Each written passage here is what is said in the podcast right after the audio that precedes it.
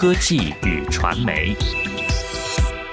各位听众，基于对克隆动物的安全性以及伦理和动物福利的考量，欧洲议会环境与农业联合委员会今天表决通过法案，决定禁止以克隆技术复制所有的动物，复制食物、饲料或进口品也一律禁止。我们知道，在一九九六年第一只克隆羊陶丽被成功复制之后，遗传科学就不断的致力于复制技术的更新，但也引发更多的伦理道德的讨论。欧盟委员会在历经多年讨论后，在二零一三年年底也提出了相关的草案，希望能对复制做出限制。中央社布鲁塞尔电稿报道称。欧洲议会环境与农业联合委员会今天以八十二票赞成、八票反对、八票弃权表决通过欧盟提案。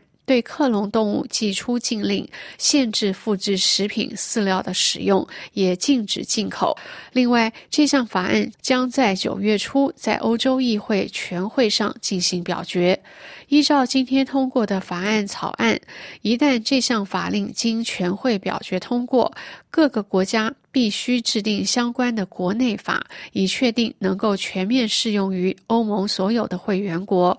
委员会也在草案中加入延长禁令的范围，涵盖所有种类的动物都不得以养殖目的为理由进行复制。不过，利用克隆技术进行科学研究、繁殖濒临绝种的动物和生产医药产品等不在禁止之列。由于部分国家已经开放复制养殖，为避免日后可能带来的问题，法案也要求所有从第三国进口的动物都必须附上非克隆动物或其后代的证明。动物相关制品、食品与饲料也必须减负证明。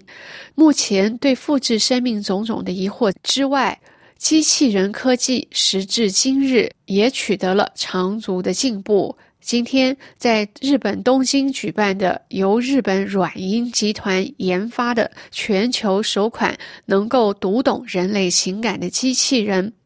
Paper 小辣椒发布会上，新浪科技网报道，阿里巴巴集团宣布联合富士康向日本软银集团旗下的机器人控股子公司，简称 SBRH。分别战略投资一百四十五亿日元。据悉，阿里巴巴与软银、富士康这三家企业在未来将联手推动机器人产业在全球范围的开发与拓展。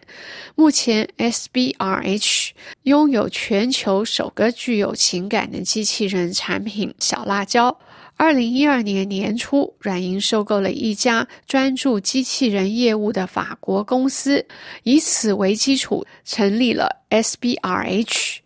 二零一四年，继续收购或投资了机器人相关产品，如表情云。表情传感技术的若干家公司，阿里巴巴集团董事局主席马云预言，三十年内机器人产业将会有飞跃的发展。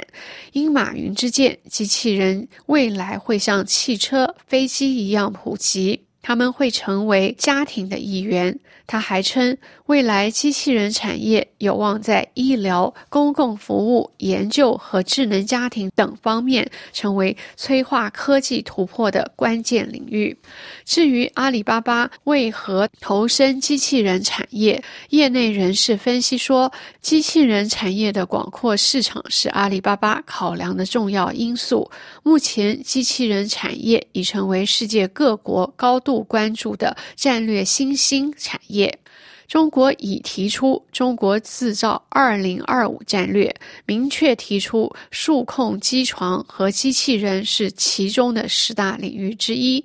另外，国际机器人联合会报告称，中国工业机器人需求仍将快速增长，年增长达到百分之二十五以上。中国正在成为全球最大的机器人市场。以上是由向荣编播的科技传媒专题节目，感谢 Crystal 技术合作，下次节目再会。